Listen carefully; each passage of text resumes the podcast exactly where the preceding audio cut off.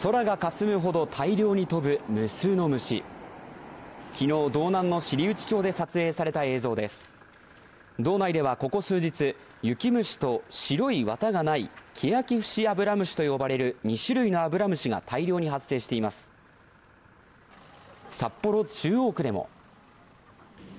札幌の大通公園です。小さな虫が大量に飛んでいて顔にぶつかり歩くのも一苦労です。もうここからここまでズボンもそうですけど虫だらけになってもうマスクしないと口の中入るなと思って。そうなんかみんな口に入ったとか目に入ったとかってすごいなと思いながらちょっと私もこうやって歩いてました。はい。今年の大量発生には夏の猛暑が影響しています。気温が高いと発育が早まるんですね夏から秋にかけて気温が高いとですね子供を産んでそれもまた孫が生まれて